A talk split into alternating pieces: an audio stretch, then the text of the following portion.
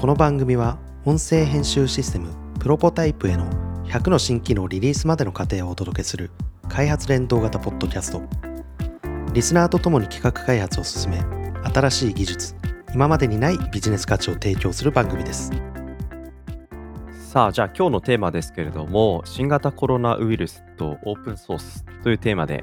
お話ということですけれどもこれは非常に全く想定しない事態に入ってしまいましたね。いやー、やばいですね。なんか、これまで生きてきて、こんなにインパクトのでかいことってなかなか、まあ、強いて言えば、あの、東日本大震災の時に僕は福島にいたので、はい。その時も確かに社会的インパクトってあったんですけど、うんうんうん、今回もう本当に世界規模じゃないですか。いやおっしゃる通りですね。拡散が早すぎましたね。いやー、本当にちょっと日本もまだまだまだ全然安心できない状態ですけど、うん、うんコロナウイルスの状況っていうのをやはり客観的に定量的に今現状どうなのかっていうことを把握することなくしてやはり情報だけだと、うん、ニュースの報道だけだと一喜一憂してしまう中で、うんどういう指標？データ、うん、もちろんそれは感染者数もそうですし、うん、検査数とか、うん、あとは病床の数に対する今どれぐらい使われてるのか、うんうん、キャパシティがどれぐらいあるのかいろんなそのデータの情報欲求っていうのが非常に求められた動きっていうのが、うん、3月、うんうん、1ヶ月間見てて毎日ねそういう情報あったあたりがすごく関心ですけど、やっぱそのあたりっていうのは浅井さんもシビックテックの領域に日頃から関心があるので、はい、どんな風に今回のこの動きをご覧になられたかなっていうところはちょっと関心としてぜひ聞いてみたいですね。そうですね。まあやっぱりあの3.11東日本大震災の時もそうだったんですけど、はい、情報の入り方っていうのいっぱいあるなっていうのをすごい強く感じるっていうところあります。例えば、はい、結構これある程度インターネットを普段から使ってる方だったらわかると思うんですけど、はい、メディアによって情報の偏りがあるなと思っていて、お例えばあのーまあ、テレビ、はい、テレビでも違うし、インターネットの中でもツイッターとフェイスブックだったらなんかあの書いてる内容がやっぱりちょっと違う気がするなっていうふうなのは感じます。うんうんうんうん、具体的にツイッターは何、フェイスブックは何っていうわけじゃないんですけど、はい、まあもともとのその SNS の文化に沿った形の文脈でのものが多いので、例えばなんか僕がツイッター見てて感じるのはなんか政府批判とか、はい、何かに対するあの批判悪口みたいのってすごい目立つなというふうに見ていて感じるところもあります。でもそれはまああの僕がもちろんフォローしてたり、ツイッターで検索した時に出てくる、まあ自分なりのバイアスかかっちゃってるっていうのはあるんですけど、はい、それでもなんか Facebook の方がすごい真面目に分析してる方の方が多いなみたいなイメージあったり、はい、でテレビは僕テレビそもそもあんまり見ないんですけどやっぱりちょっと煽り的な、不安を煽るようなものが多いのかなとか、はい、そういう形でなんか情報をどこから取得するかによってだいぶ変わってくるなっていうのが一つ感じました。うん。そうですよね。僕も、まあ、いろんな会見を YouTube でライブで見たりすることが増えたなって思ってここ最近過ごしているんですけども、はい、実際に翌日とかまあ、会見が終わった1時間後くらいとかに報道でどういうふうに切り取られてるのかっていうのを見ると、うん、やはりあここ切り取るんだ、うん、確かに知事の発言は意義があったけれども、うん、一方で横に着席されて質疑応答されていた専門家の医師のお話も十分に聞くに値するというか、あ客観的に科学的に現場の専門家の方はこう見てるんだ、うんうん、っていうことっていうのはやっぱ2の次3の次に取り上げられる。ことがやはりあったりすると、メディアとして切り取る上で重要性を自分と違うところに置いてるんだなっていうことをなんか感じながら受け取るっていうのはこれはやはり自分もその情報に対して関心が強いがゆえに、良くも悪くも違和感を感じる、でその違和感が自分が正しいことばかりでは決してないと思うんですけど、なんかそういう向き合い方をいくつかのメディアとすると全般こういうフォーカスの置き方している。でも一方で Twitter、一方で Facebook、ここで受け止められてる人々の反応とやっぱりメディアの取り上げ方にすごい温度差があるな、具体的には僕がこの専門家の方お話すごい重要だなと思って、うん、YouTube の47分のところここ聞く価値あるよとかって友人にシェアする部分っていうのが全く報道では共有されない。でもうん。それを人にシェアをするとありがたがられる感謝されるとか。うん。うんなんかこういう部分っていうのはなんかやっぱメディアも一時情報をどう切り取るかっていうこと。で僕自身も一時情報をどう切り取るか。これはなんか自分自身もある種小さなメディアうん。になってるなと今回いろんな情報を見てて感じるうん。SNS を通じて自分の価値観と世の中の反応。うんうん。あとメディアのポジション。ここは情報リテラシーを問われるとこだなと思って感じますね。で今回のこの新型コロナもある種災害じゃないですか。はい。まあ、あの今まで僕が個人的にも会社としても活動してきたシビックテックと言われる分野、い、わゆるあの社会を技術でもっと良くしていこうっていうはい。そういうような活動全体をシビックテックというわけですけれどもうん。シビックテックを行っていく団体っていうのは、まあ、日本にもいろいろあるんですけどはい。その中で今回あの Code for Japan ってご存知ですかね？ Code for Japan。はい。こういう自然災害とかあとは企業がなかなか手のつけづらいところでプログラミングするはい。秀才たちが 集まっているそういう印象の団体かなと思ってますけど。そうですね。その印象としては決定的に違うところが一つあってはい。いわゆるあの秀才の集まりじゃないんですよね。あ違うんですか？どっちかっていうとはい。 Code for Japan の考え方っていうものって、うん。市民と企業と自治体がはい共に考えて共に作っていこう行政課題を解決していこうっていういわゆる行政と市民と企業の3者による地域づくりの活動なんですよ。なるほどでその活動の中でインターネットとかオープンデータデータを使ったものっていうのが結構取り上げられているっていうような形ですね。ああそうするともちろん秀才の方もいますしうんいろんな能力得意領域、うん。うん、全部が全部オールマイティっていう人だけではなく、うん。一部一部得意領域を持ち寄りながら解決できるっていうことを大事にしながら社会課題をそうですね。解いていく、うん。こういう組織っていう理解の方がそうですね。今回このコロナウイルスの、まあ、この状況においてどういう役割を果たしているのかっていうところがやはり気になるところかな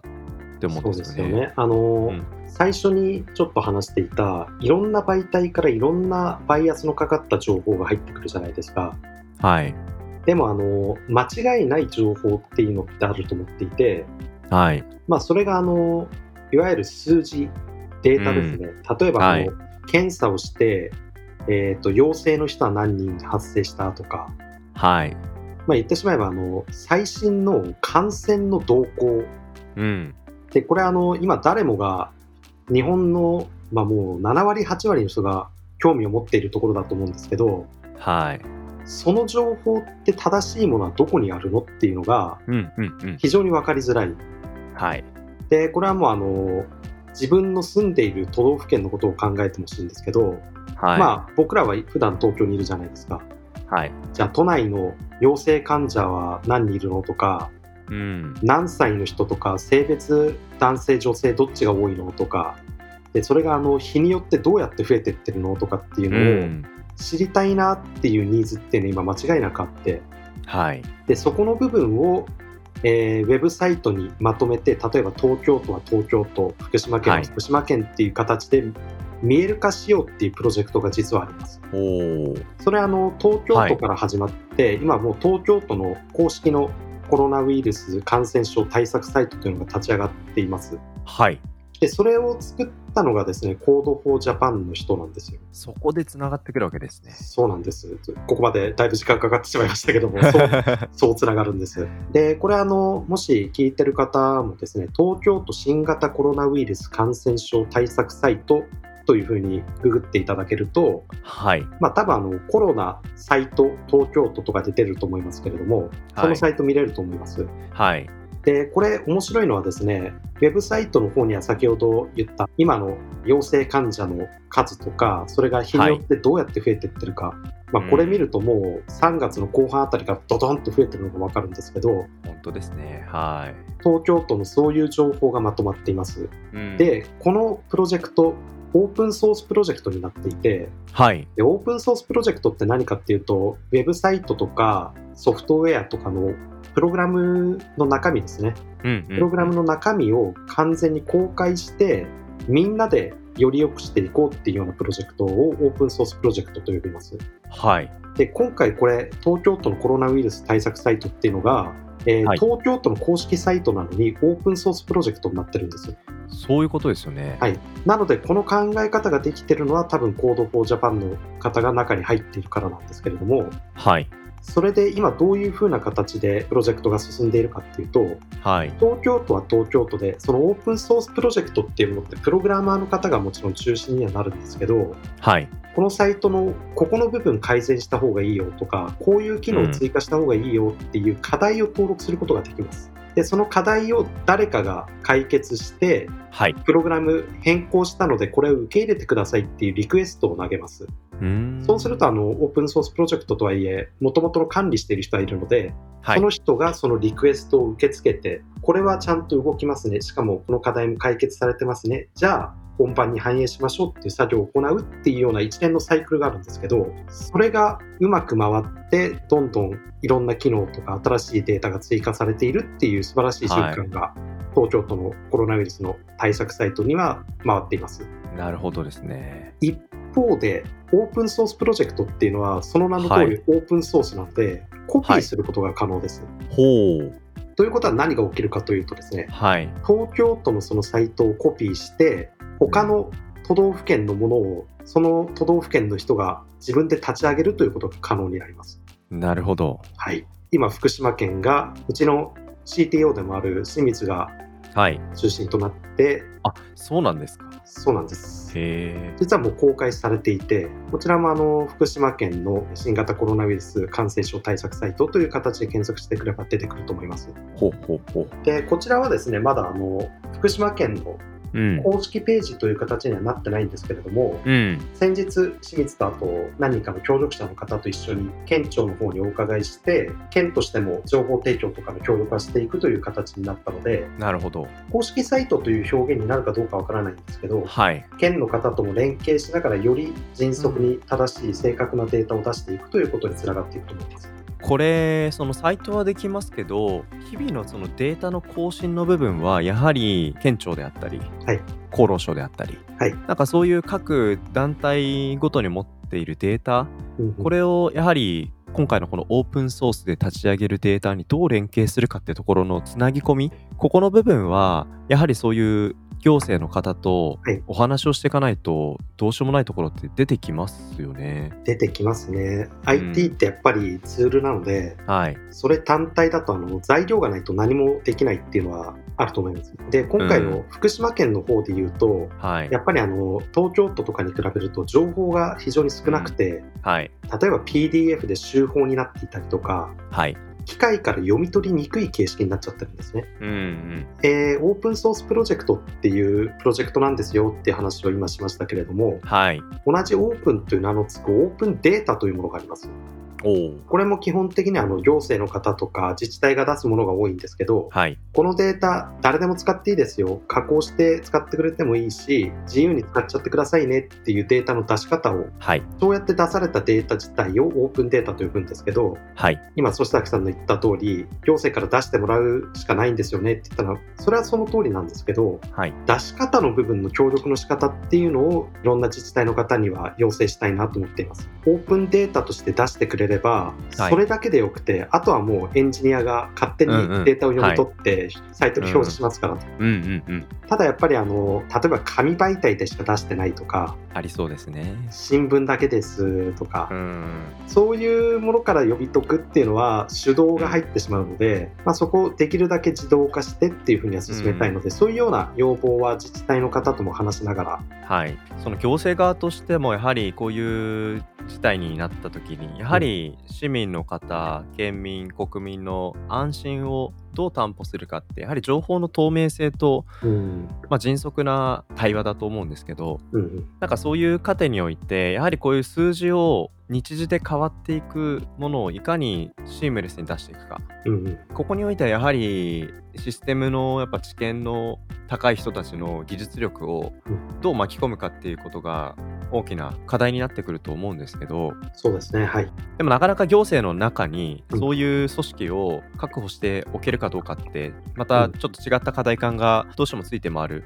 でそういう背景の中でこういう Code for Japan であったりオープンソースそれを使いながら、まあ、御社のねあのうん。清水さんあたりが宿芝版を作ったっていうことをうん。きっかけとしてデータのオープン化？はい。こういう交渉をその行政に対してしていくっていうのは逆にそういう交渉を受ける行政側としてもこれは非常に有意義なはい。話の展開なんだろうなって想像するんですよね。そうですね。こういうオープンデータの取り組みって今は日本のいろんなところで有名にはなってるんですけどはい。かなりあのオープンデータの先進的な取り組みをしていた町としてはい。福井県の鯖江市おお、あのメガネで有名な、そうですよね。はい、実はあそこの IT ベンチャーでジグっていう会社があるんですけどそのジグっていう会社の当時の、えー今もかな？ちょっとすみませんそこははっきりしないんですけど、福野さんっていう方はい。と鯖江市の市役所のキーパーソンになるとある一人の自治体の行政職員がいまして、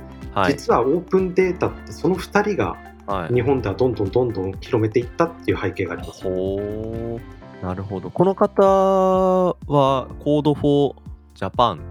的はななんかそういう活動もなんかされてそうな感じそうですねなんですかね。えーっと福野さんは Code for Japan にも参加してると思いますけど、えーっとうん Code for Japan って実はそのいろんな自治体ベース、ブリゲードって言われるんですけどはい。例えばあの Code for Eyes とか、うん。Code for サバエってのももちろんあるんですけど。その Code for サバエの中心人物だったと思いますね。あそういうことですね。はいなるほど。まあ、いずれにしてもこのオープンソースプラスオープンデータ、なんかこの両側面が、なんかこういうシビックテック領域の迅速な対応の背景に、まあ普段日頃からね、うんそういうことを整えるコミュニティ関係性がそこにあるかないかってことも、なんかすごい、あの大きな要素、うんクイックに立ち上がるかどうかのそうですね。要素になってくるんだろうなって感じますね。まあこういう言い方は良くないかもしれないですけど、うん何かでかいこういう災害とかが起きると、はい。まあ働き方もそうですけど、こういうオープンデータとかの整えるっていうところも一気に進むことは進むので、なのであの、まあ、これ教訓ですよね。今後同じようなことが起きた時に、より正しい行動を人々が取れるように、はい。今回のものを教訓にしていろいろ整えていくっていうところは。重要なところだと思います。そうですよね。なんか一個気になったんですけど、はいこういうの立ち上げるときにかかる費用とかって、はい誰が負担するとか、例えば今回ね、清水さん、はい立ち上げされたじゃないですか。はい御社がウェブサイトのサーバー費とかは負担されるんですか？サーバー代はあの無料のやつ使ってますね。無料、こういう、まあ、あのコミュニティ活動全般そうですけど、うーん。誰かがお金負担してっていう誰かに負担かかるような形って続かないのでうん。やっぱり持続性を意識してなるべくはい費用かからないようにっていう、そういうようなあの枠組みを用意するっていうのは大事なところかなと思いますね。じゃあ、オープンソース、オープンデータ、そして無料枠で、そうですね。なんかクイックに小さく公開すべきデータの基盤を整えて、そこからまあデータをより充実していく、交渉していく。そうですね。なるほどですね。なんかこういうことにね関心があるけどどこでそういう人たちとつながって一緒に取り組みができるかって僕も今日ねファシリティの話があったからなんか今後できそうなことをちょっと調べてみたいなって思いましたけどあなかなかそこにね関係性なかったりする方はたとえオープンソースとはいえあ、はい。なんかそこに自分の意見を投げかけていくってことに、ちょっとなんか心理的なハードルも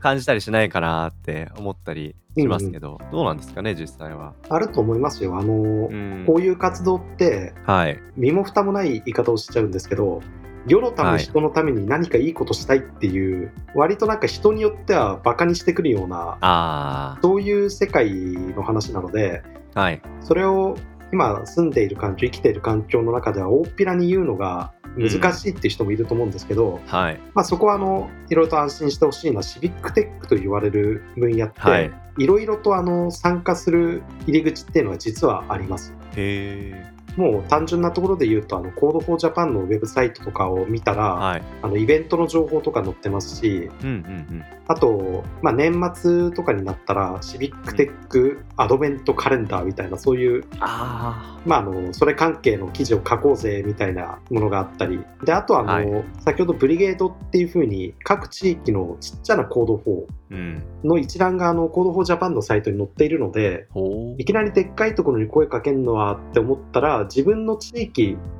でないかっていうのを探してみて、はい。で、あったら Facebook とかやってることが多いので、ページの方にちょっと一言メッセージ投げてみるとか、はい。そういうところもイベントをちょいちょいやってる。まあ今イベントできない時期ですけど、うん。まあそういうのに参加したりとか。で、そうやってもし自分の地域に Code for なんちゃらっていうのがなかったら、うん別の地域のところで参加して、自分のところで自分が立ち上げちゃうっていうのも面白いと思います。なるほど。なんかその立ち上げること自体もなんかオープンソースで、はい。なんか自分たちのサイトを作るっていう考え方と、なんかシンクしてる印象ですね。そうなんですよ。あの、しかもん別に Code for、例えばあるかどうかわかんないですけど、うん。まあうちの会社がある中国とかで、 Code for 中国っていうのが、えー、まああったらそれに入ればいいし、なかったらはい自分で作っちゃえばいい。なるほど。で、立ち上げって別にあのお金かかんないし、うん。あの、 Code for Japan の承認とかっていうのもいらないんですよ。もう、うですか。有志の方が集まって、うん。何のためにやるとか何やるとかっていうところを話して、キックオフイベントみたいに一回開催しちゃったらもうそれはいで出来上がりって感じなので、うんうんうん。なるほど。じゃあそれは区レベルでもいいし、うんまあ、あのもっと小さい単位でもいいし。いそうですねやなんか今回このね新型コロナウイルスの感染拡大に伴ってやっぱりこういうそのシビックテックの動きっていうのを強く感じたなって思ったんですけど中が実態どうなってんのかなっていうところうんうん。今日浅井さんの話聞いて結構あ自分もできることありそうだなって思うこと多かったですね、うんうんうん。すごい興味関心を持ちました。はいありがとうございます。はい